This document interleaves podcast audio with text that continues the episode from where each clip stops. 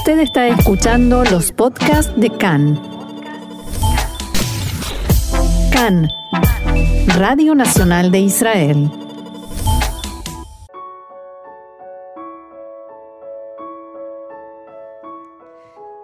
Shalom, shalom, queridos oyentes. Brujim Abaim, muy bienvenidos a nuestro encuentro aquí en CAN, Radio Reca en español, Radio Nacional de Israel. Un encuentro que no es como el de todos los días, ya notarán que suena diferente porque comenzamos a conmemorar, hoy es la víspera de Yom HaShoah, Día del Recuerdo del Holocausto y el Heroísmo, y por eso este programa va a estar en buena parte dedicado al tema y por supuesto también el de mañana. Y aquí en el estudio, frente a mí, con la distancia correspondiente está mi compañero Ofer Lashevitsky. Hola Ofer, ¿qué tal? Shalom, ¿Cuánto, cuánto tiempo, ¿eh? Ya no nos reconocemos aquí. Así es. Juntos en el Ulpan. Así es. Y allí en los controles y puesta en el aire está Alon Meckler y en la asistencia de producción Ariel Stuczynski. Como les decía, al anochecer de hoy comenzará Yom HaShoah, el Día del Recuerdo del Holocausto y el Heroísmo. Nuestro programa suena diferente, pero como siempre comienza con noticias.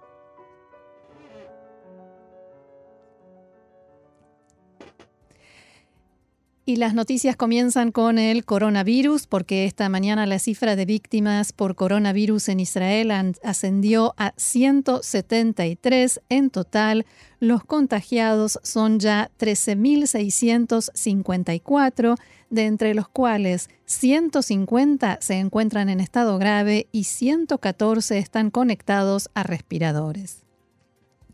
La buena noticia son los 3.872 recuperados de la enfermedad. Recordamos que el Ministerio de Salud sigue llamando a todo aquel que estuvo en contacto con un enfermo de corona a entrar de inmediato en aislamiento domiciliario por 14 días. Tanto en la página web de CAN como en la del Ministerio de Salud figuran los recorridos y horas donde estuvieron las personas infectadas. Todo el que estuvo en esos lugares y horas debe reportarlo en la web del Ministerio de Salud o llamando a asterisco 5400. Al respecto del inicio de una semana con una ligera apertura en la actividad económica de Israel, algo de lo que informábamos ampliamente ayer y en las últimas horas, el director general del Ministerio de Salud, Moshe Bar Simantov, alertó que la paulatina vuelta a la normalidad dependerá de la, la responsabilidad, dije, colectiva.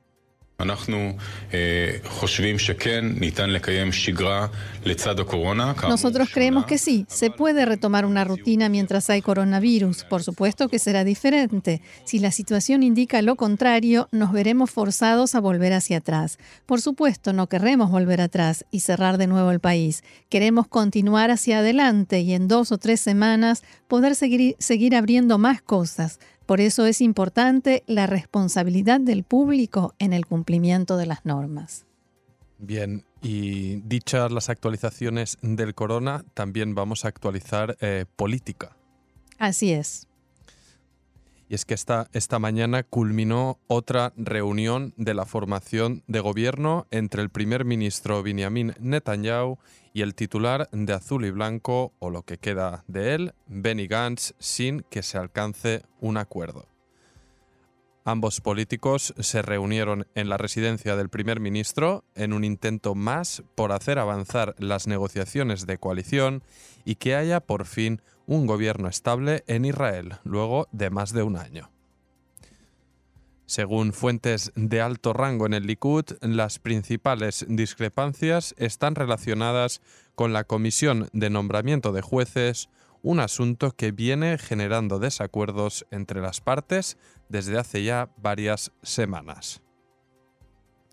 Ante el estancamiento de las negociaciones, en azul y blanco vuelven a evaluar la opción de legislar una propuesta de ley que impida a un parlamentario con causas abiertas en la justicia presentarse a las elecciones. Esta propuesta va incluso más allá del proyecto de ley con la que Azul y Blanco amenazaba antes de la crisis del coronavirus, que le impedía a un parlamentario con causas abiertas en la justicia formar gobierno.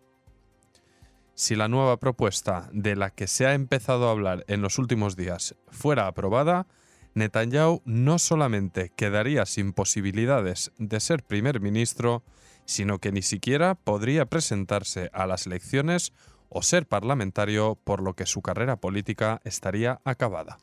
De cualquier manera, las posibilidades de que una ley así sea aprobada son mínimas a casi inexistentes, sin duda mucho menores en las que, a las que tenían inmediatamente después de las elecciones.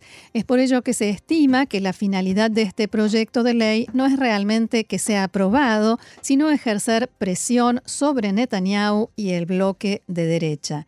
Según las fuentes en azul y blanco que analizan la posibilidad de este proyecto de ley, no se trata de una ley personal, ya que tendría influencia sobre todos los parlamentarios de la Knesset y por ello no podría ser anulada por la Corte Suprema de Justicia y quieren, por supuesto, ejercer presión no solamente sobre Netanyahu, sino sobre todo el bloque de derecha ultraortodoxo, ya que varios de sus parlamentarios y ministros tienen causas pendientes en la justicia.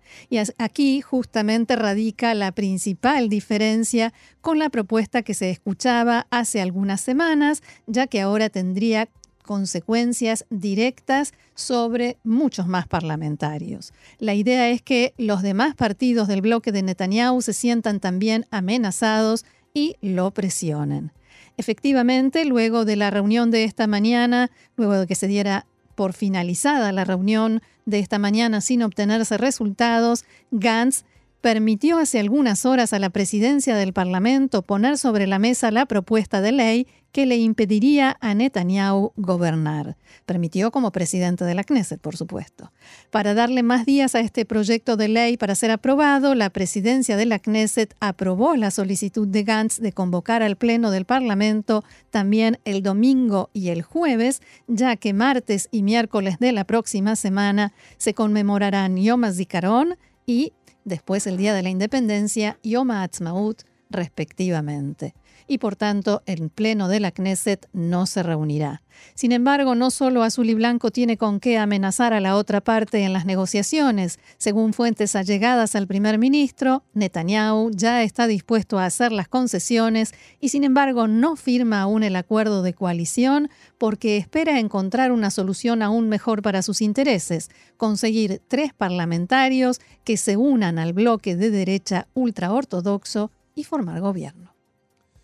Y otra cuestión política es la marcha que se produjo anoche de la llamada Revolución de las Banderas Negras que se manifestaron en la Plaza Rabin de aquí, de Tel Aviv, exigiendo que se detenga el pacto para formar coalición de gobierno entre Likud y Azul y Blanco. En esta imagen tan inusual se veía la plaza llena de gente, pero guardando los respectivos dos metros de distancia exigidos por las restricciones por la pandemia. Los asistentes pidieron especialmente a Gantz que no se una a un gobierno de Netanyahu inculpado en tres causas judiciales.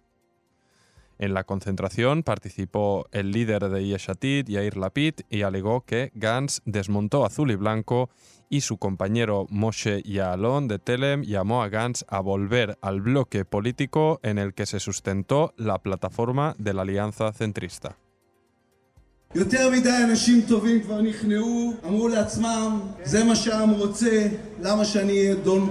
Decía Lapid que demasiadas buenas personas ya se han rendido. Se dijeron a sí mismos que es lo que quiere el pueblo se apresuran a entrar al gobierno, se cuentan historias a sí mismos sobre cómo van a luchar desde adentro. Ustedes no lucharán desde adentro. Contra la corrupción no se lucha desde adentro. Si estás dentro es que te rendiste. En la marcha también participó el líder de la lista unificada árabe, Ayman Ode, que señaló que no es fácil para mí estar junto a otros políticos con los que no estoy de acuerdo pero debemos ver la foto general. Seamos valientes. Solo la alianza judía-árabe ganará. Debemos vencer a Netanyahu. Por petición de la policía, la concentración se movió de la plaza Abima a la plaza Rabin ante la previsión de que llegaría demasiada gente para poder mantener las debidas distancias. Y desde la policía de Israel alertaron anoche que parte de las nuevas restricciones impuestas serán muy complicadas de supervisar y de imponer. Durante la jornada estuvieron valorando cómo aplicar las medidas para hacer cumplir las normas, ya que la apertura gradual de la actividad complica la imposición de las restricciones. Según informó Khan, desde la policía se da por hecho que será muy complicado hacerlas cumplir, especialmente la prohibición de salir más allá de 100 metros del hogar. La policía no lo ve compatible porque también hay permiso para la apertura de pequeños comercios o salir a hacer deportes o a rezar en espacios abiertos y no ven viable compatibilizar la medida. Sobre la apertura gradual de pequeños comercios, aclararon que será muy problemático definir quiénes tienen permiso para abrir y quiénes no. También es problemática la convocatoria de manifestaciones. En la policía ven un incremento significativo de marchas que se convocaron sin restricciones y solicitan imponer límites entre los cuales figurarían el número de personas que pueden asistir y el lugar donde se lleven a cabo. Por tanto, por ahora la tarea policial se centrará en prohibir la apertura de sinagogas, salas de eventos o negocios que no tienen permiso, así como hacer cumplir, la obligación de llevar puesta la mascarilla. Entre los puntos que no quedaron del todo claros, tras el anuncio oficial del gobierno, hay algunos como ¿Qué deben hacer los trabajadores de más de 67 años? ¿Qué deben hacer sus empleadores? ¿Qué solución tienen los negocios en riesgo? ¿Y qué ocurre con los niños pequeños? Y mientras tanto hay muchos negocios que siguen sin tener en claro cuándo podrán regresar a la actividad, desde restaurantes, gimnasios, salas de eventos y demás.